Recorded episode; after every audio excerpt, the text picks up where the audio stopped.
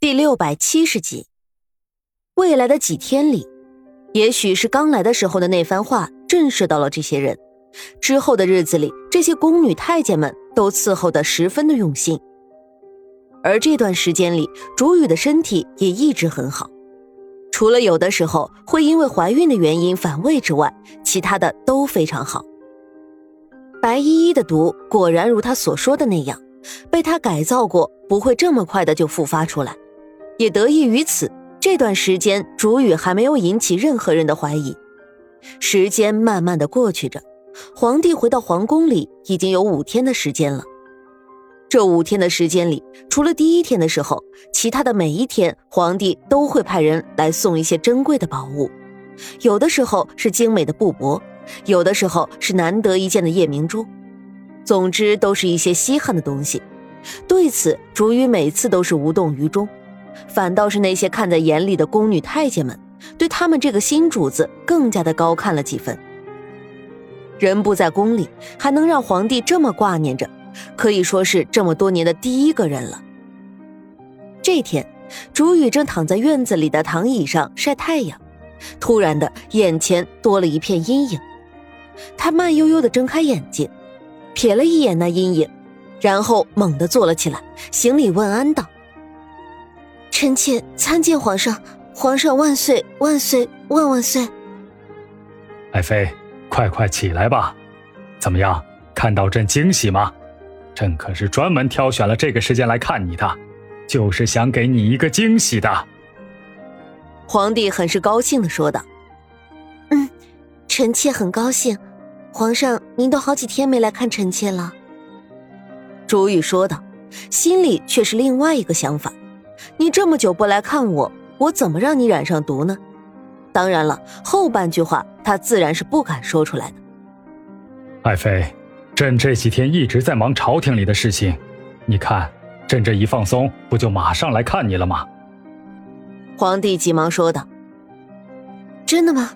在皇上的心中，臣妾这么重要吗？”朱玉说道：“那是当然的了，千真万确呀。”皇帝一边说，一边将竹雨揽进自己的怀里。这天晚上，皇帝没有离开温泉行宫，在行宫里放肆荒唐了一夜，第二天才离开的。从此之后，每隔几天的时间，皇帝就会突然的来到行宫里，和竹雨一起荒唐一回。一个月的时间渐渐的过去了，这一个月的时间里，很多事情都渐渐的发生了变化。竹雨身体里的毒终于显现了出来。没有人的时候，他会紧紧地捂着自己的腹部，疼痛的在床上滚来滚去，却紧紧地咬着牙关，不肯发出一点声音。而这一个月里，不只是他，皇帝也终于功夫不负有心人的沾染上了毒药。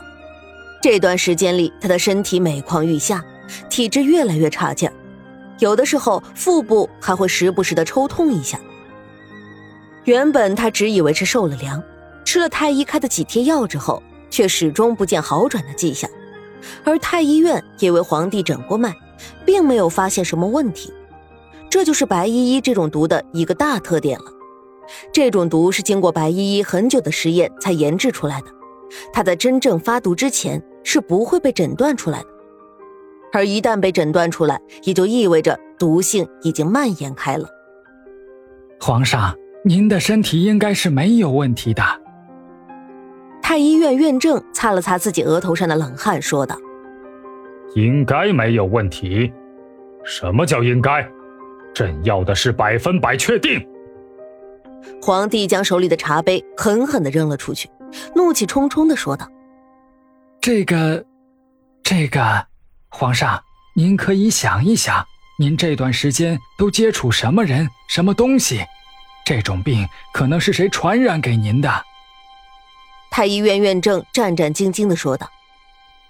传染？皇帝疑惑的问道。是，您的症状在医书上曾经出现过一次，虽然您的和记载中有所不同，但两者之间相差并不大，所以您不妨想一想，看看最近有没有和谁亲密的接触过。太医院院正说道：“听到太医院院正这么说，皇帝的脑子里一瞬间就想起了主语的面容，心里闪过一丝的怀疑。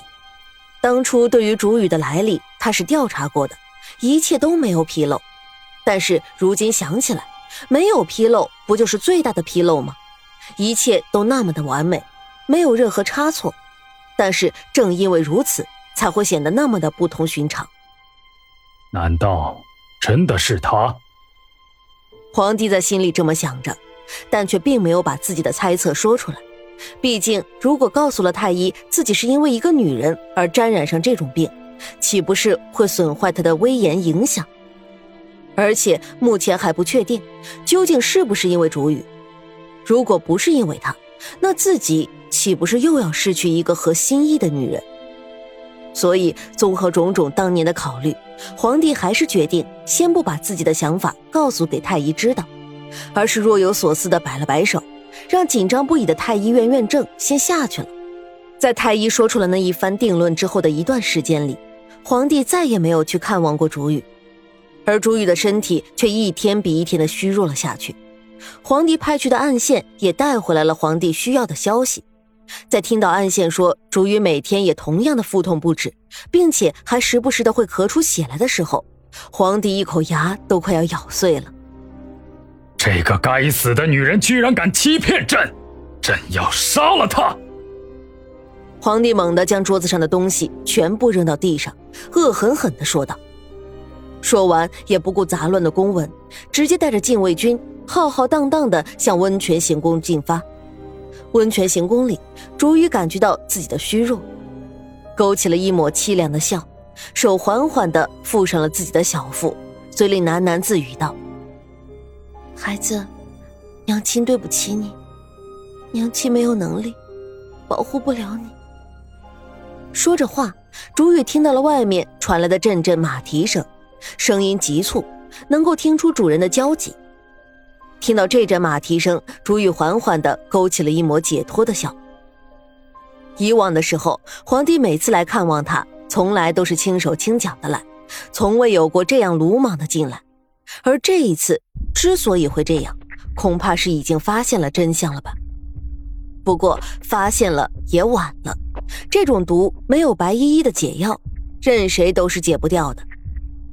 自己的任务已经完成了，沈炼和苏月心他们应该也好好的，那么自己做的这一切就都是值得的，自己死也没有遗憾了。皇帝走进来的时候，看到的就是这么一幅场景。那个本应该慌乱无比的女人，此刻正悠然自得地躺在躺椅上，嘴角甚至还挂着一抹满足的笑容。贱女人，你究竟做了什么？快把解药给朕！皇帝一把将人从躺椅上拉起来，恶狠狠地说道。早在皇帝来的一瞬间，宫里的宫女太监就都被皇帝给赶了出去，此刻这里面只有他们两个人。所以皇帝也不担心朱玉会对他做什么。